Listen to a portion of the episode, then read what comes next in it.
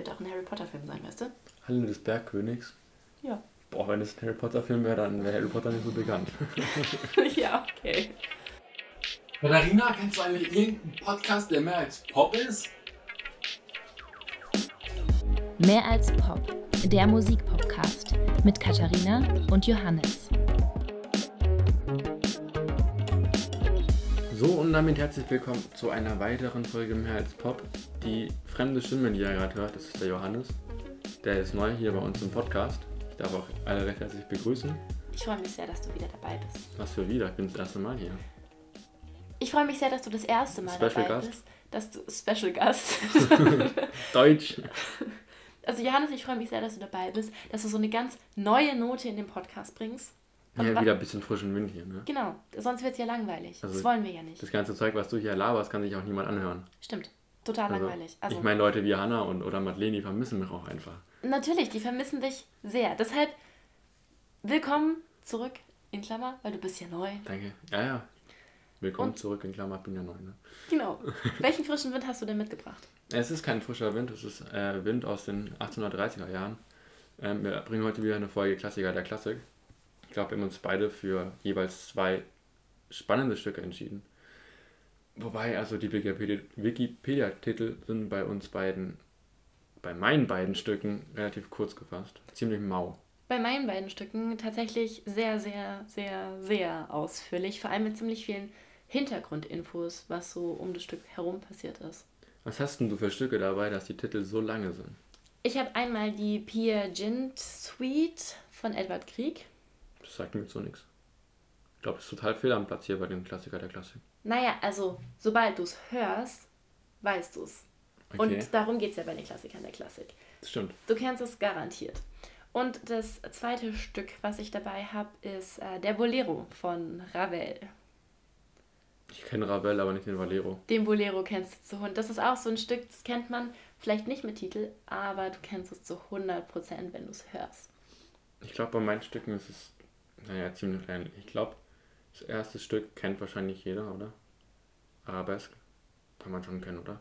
Ich denke schon, ja. Also ich kenne es zumindest. Aber ich glaube, das ist auch so ein bisschen was, was man aus Filmen und Serien aus dem ja, Hintergrund auf jeden kennt. Fall, auf jeden Fall, ja. Aber was man vielleicht als Nicht-Klassik-Fan, als Nicht-Klaviermusik-Fan vor allem nicht so bewusst wahrnimmt. Also ich muss ja ehrlich sagen, dafür, dass er am Anfang derjenige war, der Klassiker der Klassik so nicht ins Rollen gebracht hat, aber so die grundlegende Idee dazu hatte, ähm, muss ich ja sagen, dass ich zurzeit wirklich äußerst wenig Klassik höre.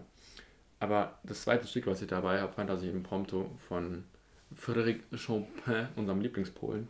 Das kommt dann auch schon mal so im Alltag von nicht klassischen, klassischen Musikhörern vor. Also bei Tom und Jerry zum Beispiel. Und ich meine, wer hat noch nie, also es gibt glaube ich wenig Menschen, die noch nie Tom und Jerry geschaut haben. Das stimmt. Man muss aber auch dazu sagen, dass wir, glaube ich, ziemlich große Tom und Jerry-Fans sind. Also das ist, glaube ich, eine ja, generell der Looney Tunes auch. Genau, ich wollte gerade sagen, das ist, glaube ich, so eine der wichtigsten Serien und Filme aus unserer Kindheit so. Aber man muss auch sagen, ähm, das Fantasy Impromptu wurde auch in der Netflix Original, ich weiß es nicht, in der Fernsehserie ähm, Lost in Space. Kenne ich. Ich Nicht, glaub- ist ehrlich glaub- gesagt. Naja, kenne ich, weil es gab ja immer diesen Begriff, so wenn, manche haben immer so gesagt, so wenn jemand was nicht hochintelligentes gesagt hat, sagt man ja so, Junge, bist du lost? Und dann gab es diesen Witz, als die Serie rauskam, hat man so gesagt, du bist so lost in space, weil er so verloren in Raum und Zeit ist. Oh. Ja, war damals sehr lustig. Ja, ähm, klar. Aber wird halt, kam eben halt auch in der Fernsehserie vor. Findest du, dass die Musik von dem Stück Fantasie Impromptu zu diesem Lost in Space Charakter passt? Ja, natürlich auf jeden Fall. Also ich habe die Serie nicht gesehen. ich will trotzdem sagen, dass das dazu passt. Ich denke, jeder, der es mal gehört hat, also wir verweisen hier auch natürlich wieder auf unsere Spotify-Playlist, einfach mal abchecken auf unserem Instagram-Account. Wenn ihr da ganz oben unsere Bio anschaut, da ist da so ein cooler Link, Linktree heißt es, glaube ich. Genau. Da klickt ihr drauf und dann seht ihr unsere ganzen Playlists, wo ihr uns überall hören könnt und da einfach mal die Playlist abchecken, die wieder dazu entstehen wird. Werden wahrscheinlich ein paar Stücke drin sein. Ja, es sind auf jeden Fall alle Stücke von den vorherigen Klassiker der Klassikfolgen das drin. sowieso. Und auf jeden Fall auch die neuen, von denen wir jetzt sprechen. Und ich finde, das ist eigentlich eine ganz nice Klassik-Playlist. So, weil es sind zwar die Stücke Mhm. drin, die man kennt und die man vielleicht manchmal auch tot gehört hat, aber es sind auch andere Stücke drin. Vor allem glaube ich auch, wenn, wenn man Stücke sind, die man tot gehört. Also ich glaube jetzt nicht, dass die meisten von unseren Zuhörern die Stücke tot gehört haben. Ich glaube, wir haben die Stücke auch nicht tot gehört. Ja, und ich finde, wenn man sich mit den Stücken nochmal ein bisschen anders beschäftigt und nicht denkt, ach scheiße, schon wieder Beethovens Fünfte, sondern halt mal ein bisschen überlegt, hey, wie entwickelt sich zum Beispiel das Motiv? Also was passiert eigentlich mit diesem dann, dann, dann, dann? Was passiert damit? Ja, was für eine Rolle spielt das? Vor muss man ja auch sagen, dass die meisten Klassikstücke länger als die Pop-Sachen wie zwei Minuten gehen. Und da passiert ja auch viel mehr in dem Stück. Also, ich, Beispiel kommt mir gerade in den Kopf, Blinding Lights, so ist dieses Motiv, das zieht sich die kom komplette Zeit durch. Das ist bei den vielen klassischen Stücken oder romantischen Stücken natürlich auch der Fall, aber halt nicht so krass offensichtlich. Ja, ich finde Das allgemein, Motiv bleibt ja schon ähnlich, aber es ist halt nicht so wie es bei Blinding Lights. Du, du, du, du, du, du. ist, meinst du, es ist nicht so hau drauf, dass es jeder Idiot blickt, sondern vielleicht manchmal auch ein bisschen versteckt? Ja, genau, und das, das ist ja so eine krasse Abwechslung. Ich sag mal so, wenn du, als Beispiel jetzt, wie ich von dir schon gesagt, Beethovens Fünfte, wenn du am Anfang das da da da da hörst und dann hörst du nach 45 Minuten, nach 50 Minuten, Nach 30 Minuten. 30 Minuten. Ja, ich glaube, das sind so im Schnitt zwischen 32 und 38 Minuten Aufführungszeit. Ah, okay. Dann hörst du auf jeden Fall am Ende was ganz anderes, sag ich mal. Also, natürlich, Nein, es ist, es ist, End also wieder auf. bam, bam, bam. man muss dazu ganz kurz sagen, ähm, ich habe mich jetzt für das Seminar Bühnenmoderation von meinem Studium sehr, sehr intensiv mit der fünften Sinfonie von Beethoven auseinandergesetzt. Ich musste nämlich einen 15-minütigen Einführungsvortrag halten und ich weiß quasi alles. Und der erste Satz und der vierte Satz sind wie Nacht und Tag. Und genau das soll aber halt auch die Aussage sein. Also du hast bei dem ersten Satz dieses eher bedrohliche dun, dun, dun, dun, was sich ja wirklich durch den ganzen Satz zieht. Und im vierten Satz hast du nur so einen hymnischen, jubilierenden, Ja, genau majestätischen Marsch. Das meine ich ja auch. Dass der, dass der Anfang und das Ende ja oft so verkorks unterschiedlich ist. Ja, genau. Das meine ich ja, habe Ja. ich auch gesagt. Sorry. Alles gut. Und dass man dann halt da, wenn man dann wieder neu anfängt mit dem Stück, dann ist man nach 30 Minuten so, ah, wieder was anderes, weißt du? Ja. Und wenn man zwei Minuten Blinding Lights hört und nochmal anfängt, ist man wahrscheinlich schon nach dem dritten Mal genervt. Und ich glaube, bis man ein komplettes Stück, eine komplette, als Beispiel, eine ganze Symphonie tot gehört hat, braucht man, glaube ich, auch seine Zeit. Das stimmt. Ja, auf jeden Fall. Aber ich glaube, wir schweifen ins Positive ab. Also wir schweifen nicht ab wie sonst. Wir schweifen eigentlich gut ab. Wir sind immer noch beim Thema. Ja. Aber ganz kurz zurück zu Fantasie Impromptu. Du hattest mich gefragt, ob das zu der Fernsehserie Lost in Space passt. Meiner Meinung nach passt sehr gut, weil es ist ja so dieses, am Anfang hast du ja die linke Hand, die dieses ba ba ba ba ba ba ba, ba spielt, weißt du, was ich meine? Gebrochene Dreiklänge. Dankeschön. Und dann hast du ja die, die rechte Hand, die diese schnellen Sechzehntel spielt. Kannst du es einmal vorsingen? Ähm, würde ich tatsächlich sehr gerne machen. Aber ich glaube, erstens, zum Wohle der Ohren unserer Zuhörer unterlasse ich das. Und zweitens ist es nicht wirklich also, man kann es machen, aber man muss es auf jeden Fall langsamer singen. Es ist halt sehr, sehr, sehr schnell. Es ist nichts auf die Eins. Also, ich meine, die, äh, die rechte Hand fängt an und es ist erstmal eine Sechzehntel Pause. Das, da kommt nichts mehr auf die Eins. Auch so eine Scheiße mit Fizz ist und so ein Zeug. Also, ne, bin ich jetzt nicht so der große Fan von, aber manchmal geht es halt nicht anders mit der Tonart. Und es ist halt einfach so, dass es halt so ein. Das ist ja auch wieder in jeder Interpretation von dem Musiker klingt das Stück auch komplett anders. Das finde ich bei dem Stück so faszinierend, dass ob du es auf YouTube hörst, wenn du es auf Spotify hörst, es klingt halt immer anders, weil dieses, was drüber gespielt wird, dieses Jetzt habe ich es doch gesungen. Ich gerade sagen. ähm, ist halt bei jedem immer ein bisschen anders. Langsamer, schneller, näher bei der 1, weiter weg von der 1. Total verzogen und deswegen finde ich, passt das richtig geil. Vielleicht, wenn man es ein bisschen langsamer spielt, zu diesem, ich finde generell so Filme wie Interstellar oder die Fernsehserie, ich habe sie nicht gesehen, aber ich denke, Lost in Space hat viel mit Weltall zu tun. Auch das Cover von der Seite, das kenne ich tatsächlich. Ähm, sieht halt langsamer aus und ich weiß nicht, ob das dazu passt. Vielleicht zu irgendeiner schnellen Szene passt es auf jeden Fall. Es bringt Aufregung, das Stück, finde ich. Ähm, ist ja auch in. Ne, ist nicht. Doch, ist ja auch in. Lassen wir das. ähm, ja, aber es bringt halt Aufregung, dieses, dieses schnelle, dieses ba ba ba ba ba. Ähm, und wenn man sich denkt, auch wenn man es langsamer spielt, dieses Loste, weißt du, dieses bisschen Verlorene finde. Ja, vor allem auch dadurch, dass es halt um eine Sechzehntelpause verrückt ist. Also weißt du, was ist diese Sechzehntel Pause in diesem Tempo? Das ist quasi nicht mal ein Wimpernschlag so. Das wäre nicht mal ein Luft holen. Also Eben. wenn man es wenn man es auf Trompete spielen würde, das wäre nicht mal ein Luft holen. Genau. Und das ist halt, also ich glaube, dass auch das so den Charakter von diesem Stück so sehr ausmacht, weil man sich viel damit beschäftigen muss, was ist Zeit eigentlich, was bedeutet Zeit, was für einen Stellenwert hat die Zeit und geht es mehr um dieses korrekte Spielen oder geht es viel mehr um ein Gefühl? Ich glaube, es kann ja nicht ums korrekte Spielen gehen. Nein. Kann ich mir nicht vorstellen. Ich glaube aber auch, also schon allein der Titel, Fantasie Impromptu, Ja, klar. also natürlich. Fantasie halt. Und was vielleicht auch ein klitzekleiner Funfact ist, ähm, als das Stück ist ja von unserem Lieblingsfranzosen, Zwinker, Zwinker, Frédéric Chopin.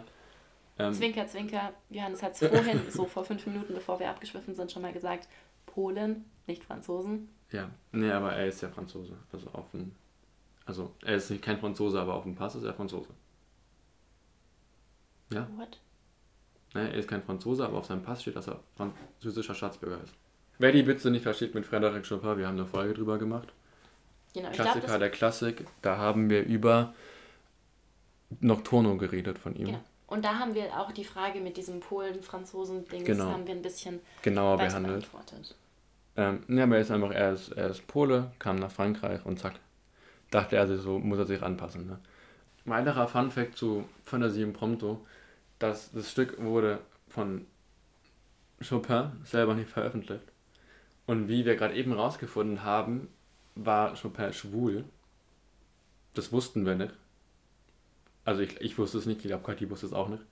Ähm, denn das Stück wurde sechs Jahre nach dem Tod von Chopin von Julian Fontana veröffentlicht. Und wenn man ganz kurz nach den Namen googelt, sieht man, dass es ein sehr enger polnischer Pianist und Komponist, ein sehr enger Freund von, von Chopin war. Und in Klammer, also nach sehr enger Freund, steht in Klammer Geliebter von Frédéric Chopin. Und es gibt auch einen hergewissen Tytus. Wusste ich nicht, dass Chopin schwul war. Von, ich meine, von Tchaikovsky weiß man es ja. Weiß man das? Also ich wusste das auch nicht. Echt nicht? Nein, ich, ich beschäftige mich sehr, sehr wenig mit der Geschichte von den Komponisten. Weil das ist auch bei, bei aktuellen Bands so, dass ich die Musik spannender finde als das, was außenrum passiert. So, keine Ahnung, ich war dreimal auf einem Konzert von Kodaline und ich habe keine Ahnung, wie der Sänger heißt. Keine Chance. Und nicht Nichts. den Namen. Und nicht die Geschwister von. Nee.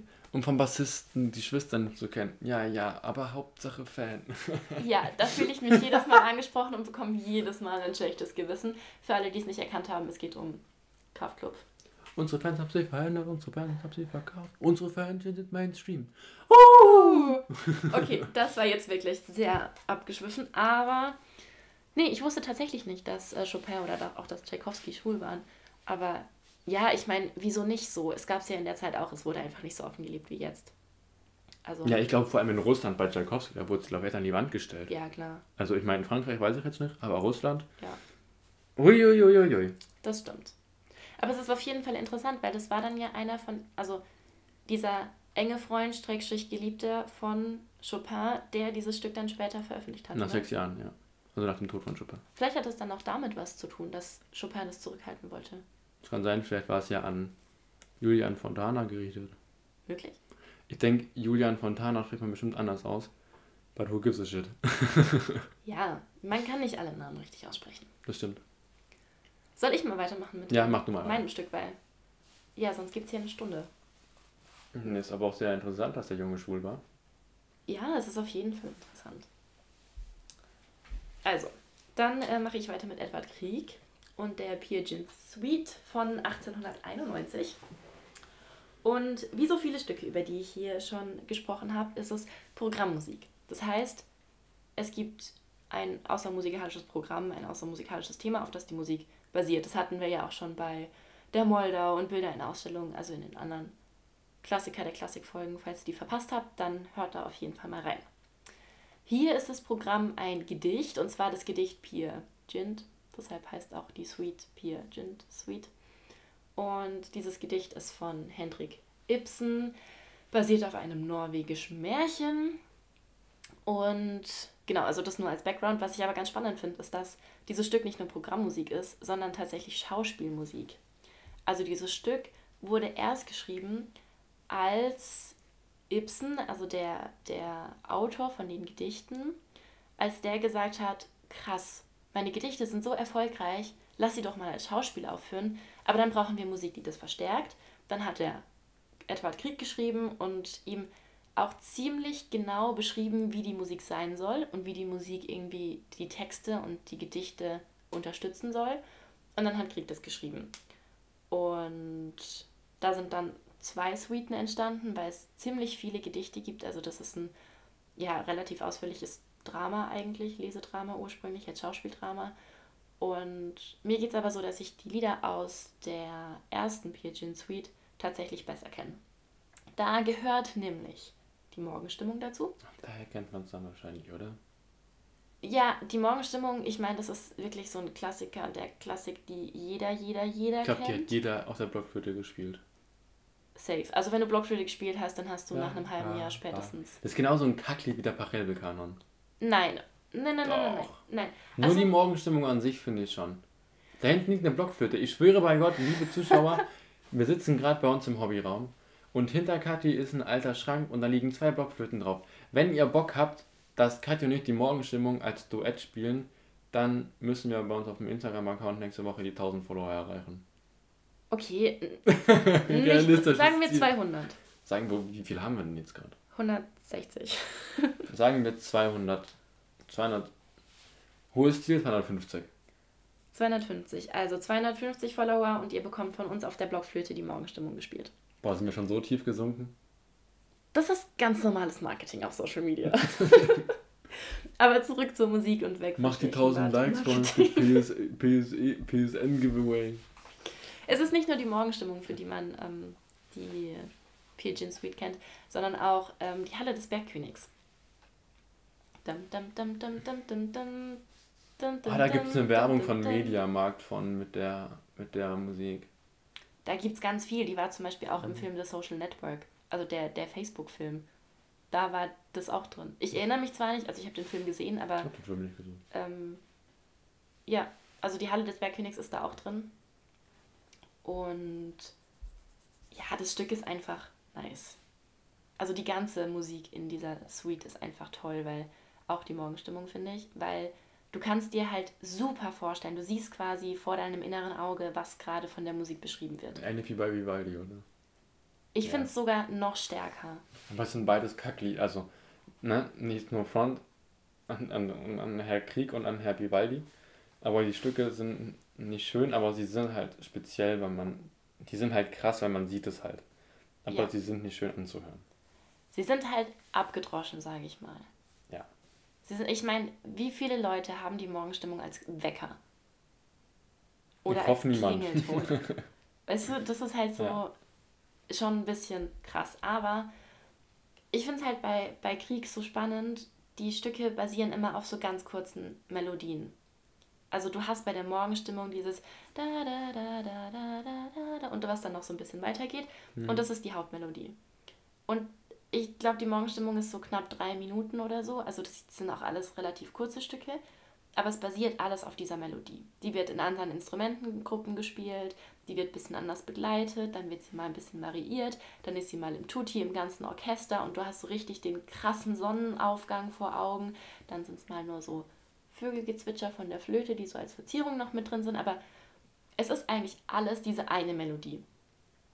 Und bei der Halle des Bergkönigs ist das genau gleich. Du hast den Anfang in diesen tiefen Bässen Pizzicato und dann wandert es so durch die Instrumentengruppen, wird immer höher, wird immer lauter, immer mehr Instrumente. Irgendwann ist es Tutti mit hier Fett. Ähm, Becken. Danke. Kurze Beschreibung für euch. Wir sitzen uns gegenüber. Ich mache komische Handbewegungen, weil mir das Wort fehlt.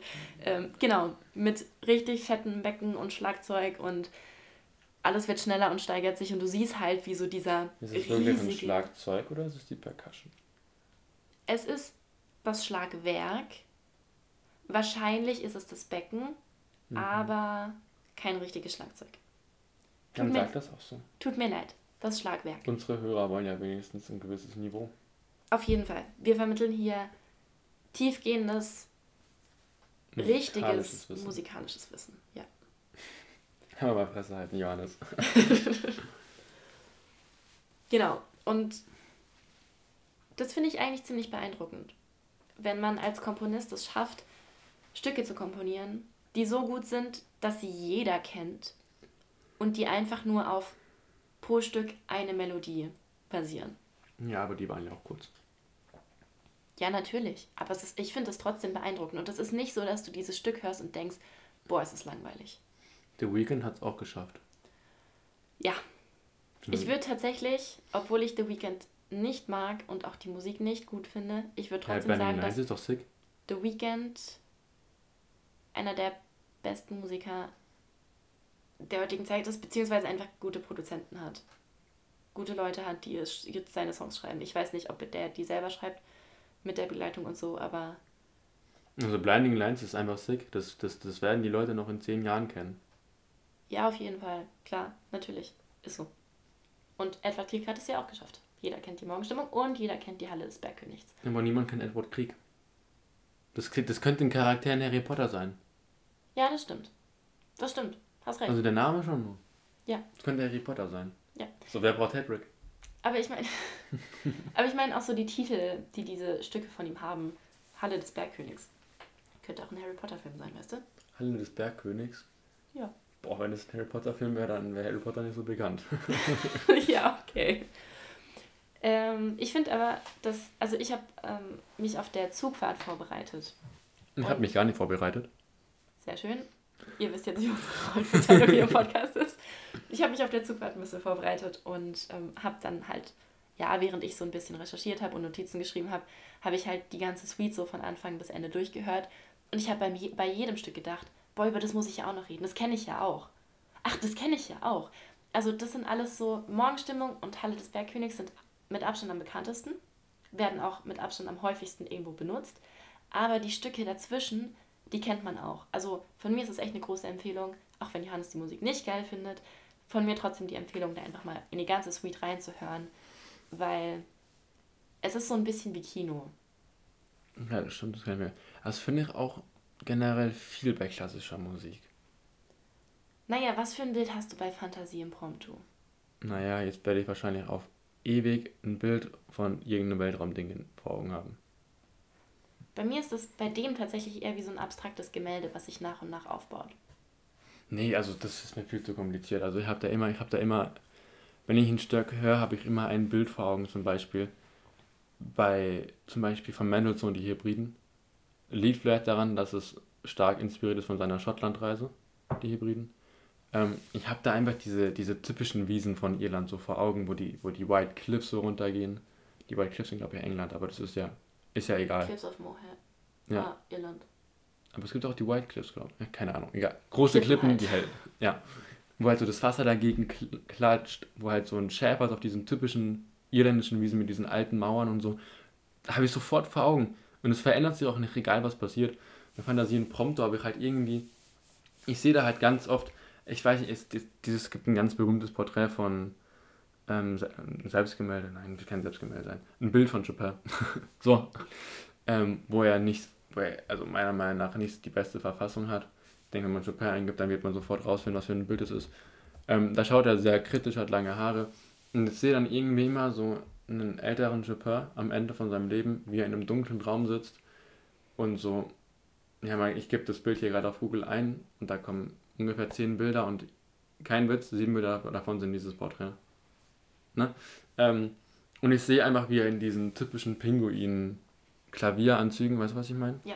Wie er da sitzt mit seinen langen Haaren, die so vorne über seinen Kopf hängen und wie er da so im ganz großen dunklen Raum am Klavier sitzt und dieses Spiel so in die, weißt du, so, die linke Hand ist so irgendwie so das, was ihn so begleitet, finde ich so. So, also, was, was er, also was ihn so an die Hand nimmt und das, was er mit der rechten Hand spielt, ist halt irgendwie sowas, was halt so in seinem Kopf drin ist, weißt du, als wäre er so psychisch krank im Kopf oder so, weißt du?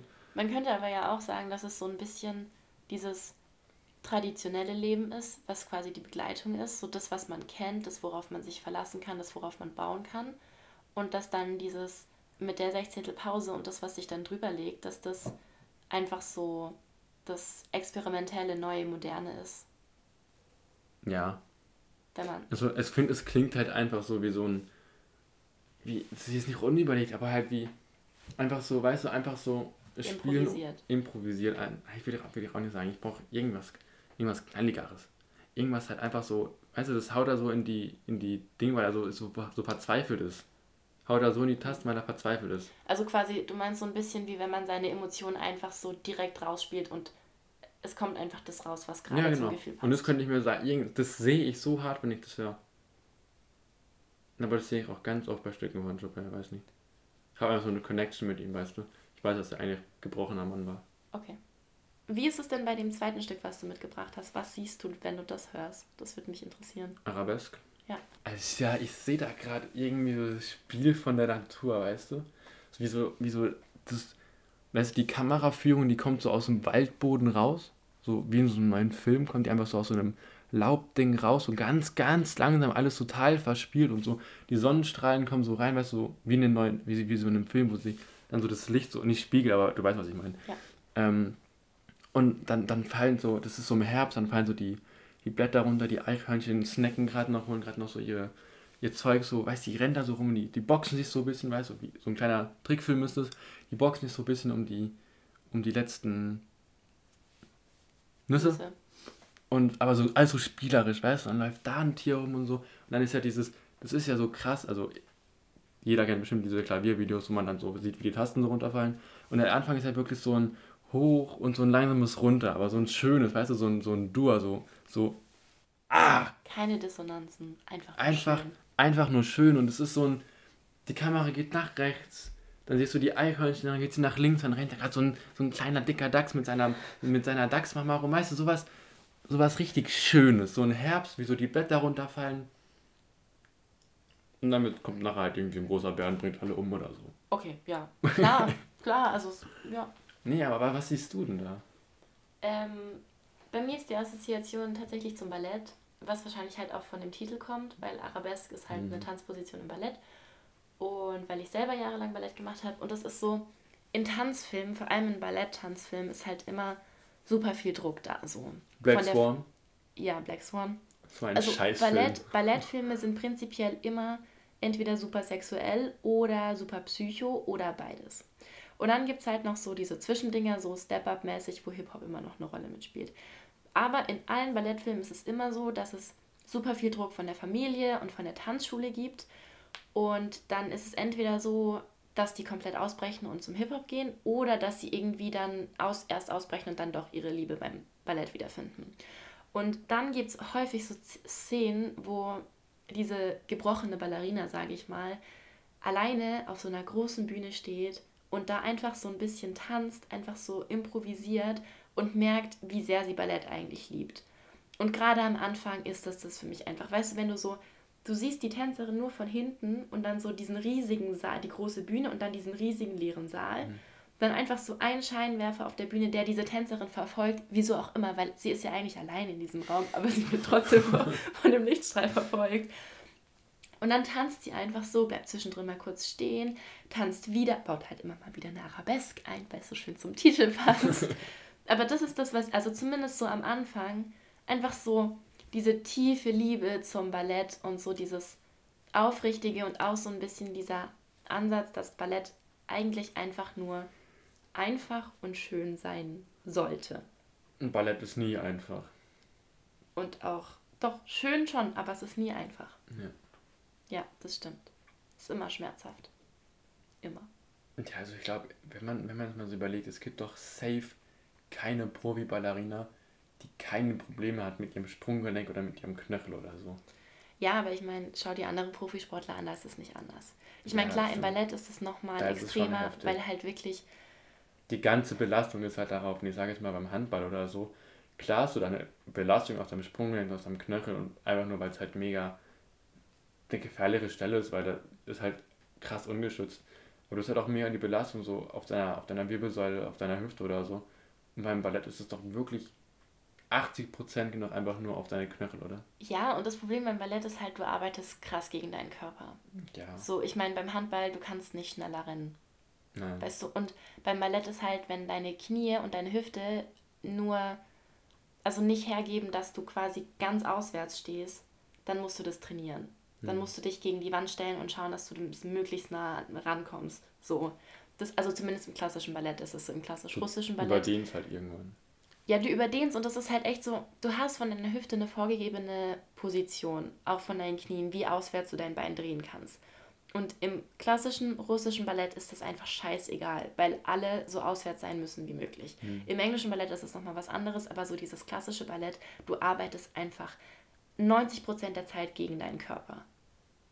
Und das ist das, was es so psycho und so schmerzhaft macht. Ich spreche Mhm. da aus Erfahrung. Klar. Ja, aber zurück zur Musik nach unserem Ballett-Exkurs hier. Was findest du, macht das Stück irgendwie zu einem Klassiker der Klassik? Arabesque, also die Stücke Arabesque Nummer 1 und 2, da gibt es ja zwei Stück, zählen zu den erfolgreichsten, zu den bekanntesten Stücken von Claude Debussy.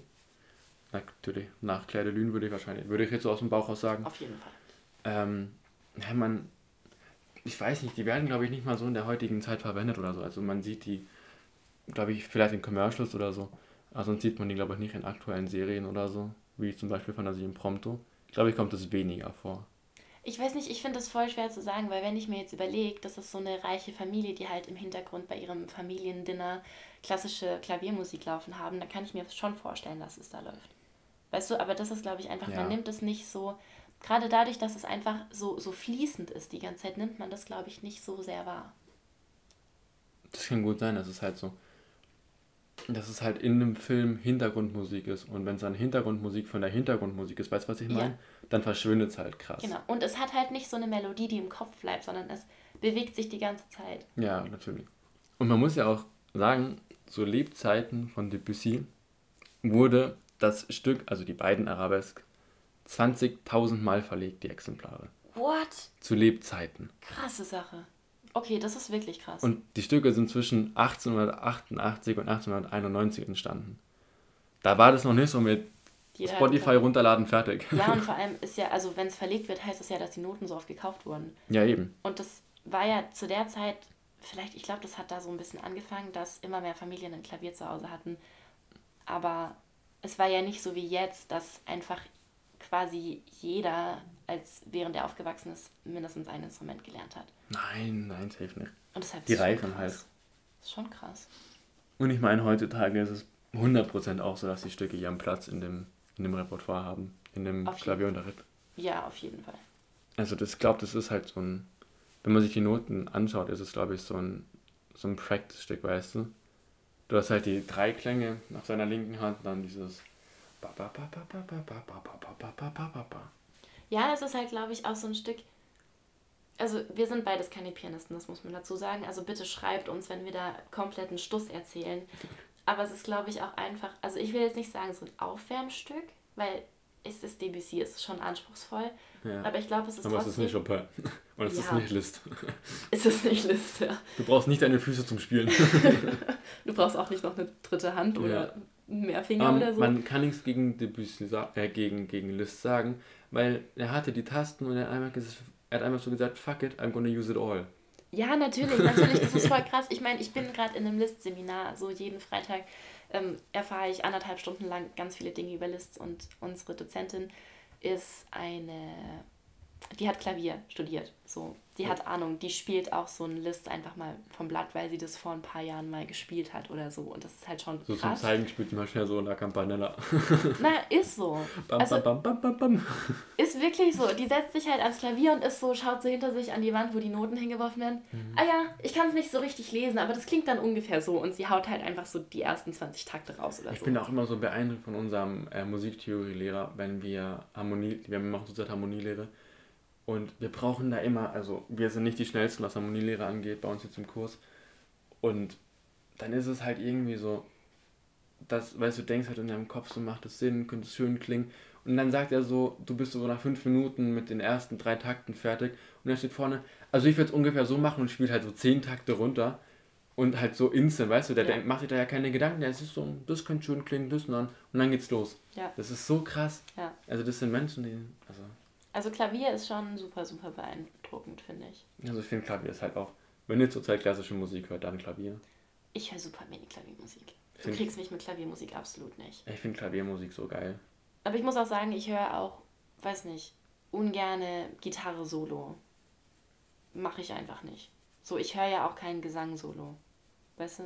Alter, Gesang-Solo. Boah, das ist, glaube ich, richtig anstrengend zu hören. Ich Vor allem glaub- klassischer Gesang-Solo. Ja, klar. Aber so Gesang-Solo so. Ich glaube, das ist, also den Raum nur mit deiner Stimme zu füllen, ist, glaube ich, nicht einfach. Ist nicht einfach, gibt's aber tatsächlich. Also ich bin auf Instagram und auch auf TikTok ähm, ziemlich viel in den Gesangshashtags unterwegs. Also mein, meine Bubble ist ziemlich gesangslastig, zumindest auf TikTok.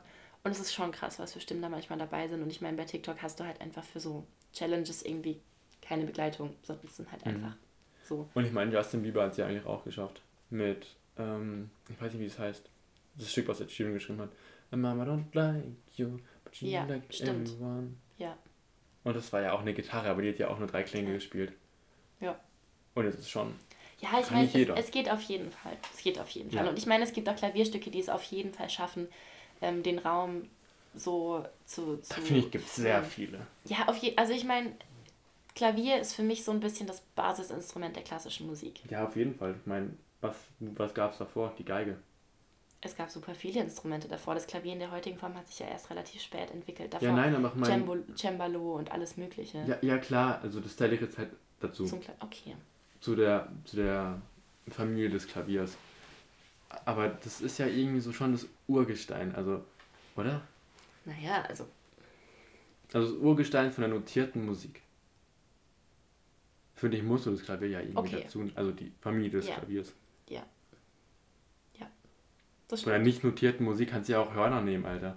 Also so, so, weißt du? Ja, so da, ich meine, wenn, wenn du eben wenn du das so nimmst, dann ist eigentlich das Ja, Gesang so. ja klar, Das ist Gesang. Ja. Und das ist das, was halt zu 100% Instrumente. da war. Gesang ist für mich kein Instrument. Leute, die sagen, dass Gesang ein Instrument ist, finde ich falsch. War für mich auch vor lange so, bis ich jetzt halt an die Musikhochschule bin. Und da ist es halt nochmal was anderes. Ich meine, ich habe ähm, schon vor dem Studium Gesangsunterricht gehabt, habe auch jetzt wieder Gesangsunterricht, aber an der Musikhochschule ist es halt schon nochmal was anderes, weil, Gesang ist einfach deine Stimme, wenn du, wenn du einfach einen Ton aushältst. nein, ist es nicht. Das ist Singen, aber das ist kein Gesang. Ja, aber singen, wenn du, wenn du singst, dann ist es Gesang. Nee, ist es Punkt. nicht. Das ist, Johannes, das ist wie wenn du sagst, ein Erstklässler, der Blockflöte spielt, kann Blockflöte spielen. Kann er nicht. Doch. Nein, kann er nicht. Blockflöte kann auch wirklich geil klingen. Kann es. Stopp. Nichts dagegen sagen. Ich habe schon Nur mit zwei Block... Blockflöte alleine, die Altblockflöte, die da hinten liegt, klingt nicht geil. Nein, natürlich. Johannes, wir hatten es gerade davon, dass Soloinstrumente selten irgendwie wirklich geil klingen. Du Aber das brauchst immer Klavier. Aber das Klavier ist für mich auch nicht ein Instrument. Du hast die linke Hand und du hast die rechte Hand. Natürlich, du Das begleitest ist dich selber. Das ist wie ja, bei der eben. Gitarre Das ist auch. wie wenn du ich, begleitest dich das selber. ist wie wenn ich auf dem Horn mich einmal aufnehme und nochmal aufnehme und zusammenschneide. Klar, auf Das ist jeden Fall. unfair. Auf jeden ich mag Klavierspieler nicht. Das ging schnell. Ich wollte gerade sagen, ich glaube, ich darf dann nicht sagen, ich mag die auch nicht, weil ich mache das auf der Gitarre ja genau gleich. ja, das stimmt. Ich mag Hornisten. Ich mag Hornisten nicht. So wie wahrscheinlich alle. Niemand mag Hornisten. Einfach aus Prinzip. Ja, das ist es. Ja. Sollen wir mit dem nächsten Stück weitermachen? Beziehungsweise sogar mit unserem letzten Stück für heute? Ja, schließe mal ab. Schließen wir ab. Mal schauen. Ich glaube, das ähm, Stück hat auch ein bisschen viel Gesprächsbedarf. Und zwar der Bolero von Ravel.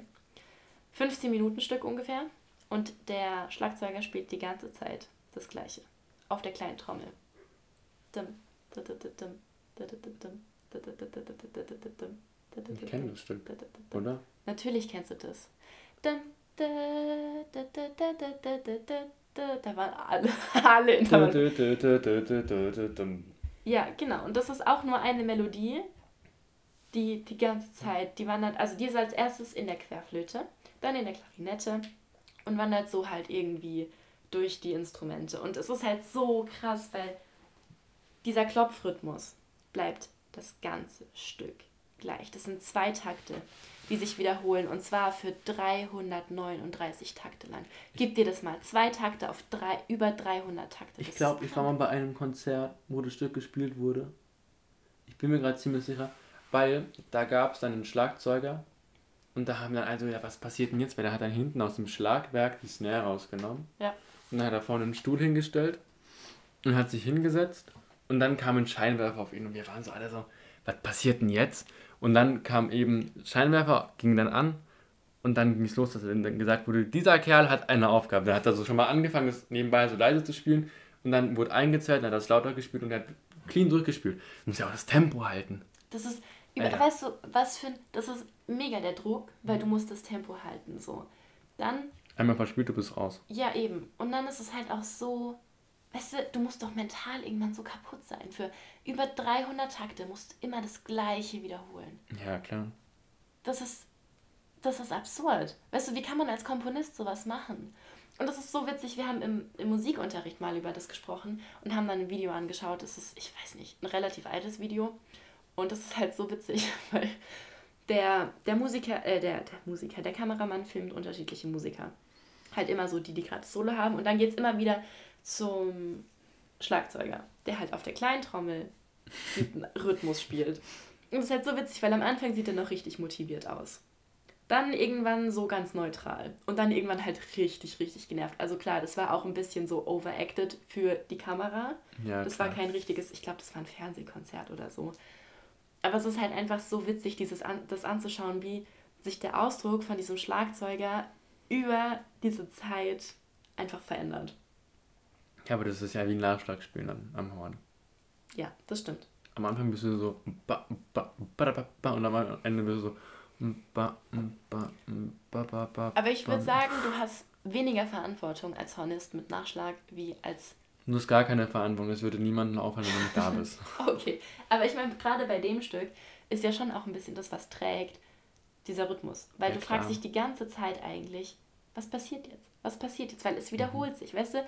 Das ist die gleiche Melodie, die dann durch unterschiedliche Instrumente geführt wird. Dann gibt es mal eine Gegenmelodie, die aber der Hauptmelodie so ähnlich ist, dass du es eigentlich nicht wirklich als Gegenmelodie wahrnimmst. Und es passiert halt die ganze Zeit nichts. Es ist halt so die ganze Zeit da, aber es ist halt auch so krass präsent, finde Ja, das ist so ein Stück, also ich habe das, ich weiß nicht, ich habe das auf der Fahrt circa dreimal gehört. Ich bin irgendwann selber fast durchgedreht. Aber es ist halt echt so ein Stück, also mich fasziniert es total, weil es passiert so wenig und trotzdem irgendwie total viel. Also es ist auch am Anfang noch ziemlich klar, welche Instrumente jetzt gerade die Melodie spielen, weil es halt die Querflöten sind. Dann die Klarinetten, dann das Fagott. So. Und irgendwann sind es so Mischklänge. Also ich glaube, an der einen Stelle sind es irgendwie Hörner zusammen mit Querflöten und Piccoloflöten. Und das klingt dann so zusammen. Ich glaube auch, dass die, Hör die Hörner mit einem Dämpfer spielen, weil es ist nicht so der cleane Sound von den Hörnern irgendwie, sondern es ist irgendwas anderes. Und es klingt halt in der Kombination wie so eine Drehorgel. Drehorgel, okay. Und das ist so absurd irgendwie, Ja, aber halt halt auch so gedacht. faszinierend. Also ich weiß nicht, das Stück ist wirklich interessant, aber irgendwie auch langweilig. Weil es dreht sich halt die ganze Zeit nur im Kreis. Es passiert nichts. Ich glaube, darum, also deswegen ist es, glaube ich, so gut, oder? Ich glaube auch, also ich finde es auch mega spannend. Ähm, Ravel selbst hat anscheinend gesagt, dieses Stück wäre sein Meisterwerk. Im gleichen Satz hat er auch gesagt, dass das Stück keinen musikalischen Inhalt hat. Und ich Das glaube, ich auch nicht. Und, aber ich finde, halt auch voll. So, Ja. das, das Stück ist ein Meisterwerk, weil es zeigt eigentlich, mit wie, wie wenig Material man 15 Minuten füllen kann. Und es funktioniert einfach. Und die Leute hören es auch noch an. Ja, die Leute besuchen Konzerte da, äh, dafür. Du hast ja auch bei einem Konzert dieses Stück gehört. So. Ja, das stimmt. Klar, ich meine, da waren auch noch andere Stücke dabei, weil nur 15 Minuten wäre irgendwie ein bisschen wenig. Aber trotzdem. Und was ich auch irgendwie ziemlich spannend finde, ist, dass. Ich weiß nicht, ich habe jetzt sicher schon zehnmal gesagt, dass in dem ganzen Stück nichts passiert. Aber der Schluss ist trotzdem immer eine Überraschung. Weil es dreht sich im Kreis und es dreht sich im Kreis und es dreht sich im Kreis. Und dann kommt so ein, wie so eine Coda, die ein bisschen anders ist. Aber die wiederholt sich auch dreimal. Weil du denkst dann so, ah ja, jetzt kommt was Neues, jetzt ist es sicher gleich vorbei. Aber das wird nochmal wiederholt. Und nochmal wiederholt und nochmal wiederholt. Und dann ändert es plötzlich. Und der Schluss ist nicht so, so wie bei, weiß nicht, Beethoven, Mozart oder so, dass es nochmal über zehn Takte eine Steigerung ist und dann großes Finale, sondern es sind zwei Akkorde und dann ist vorbei. Es endet auch so richtig plump, oder? So ein. Dim, dim. Und es ist vorbei. Ja, genau. So richtig plump. So Und jedes. Mal denke ich mir, hey, das kann es jetzt ja nicht gewesen sein. Also was finde ich irgendwie geil. Das ist so richtig eindrucksvoll, finde ich, wenn es so aufhört. Ja, vor allem finde ich es halt cool, wenn ein Stück, was du schon kennst, was du so oft gehört hast, wenn dich das trotzdem jedes Mal überrascht, dass Ja, jetzt schon vorbei ist.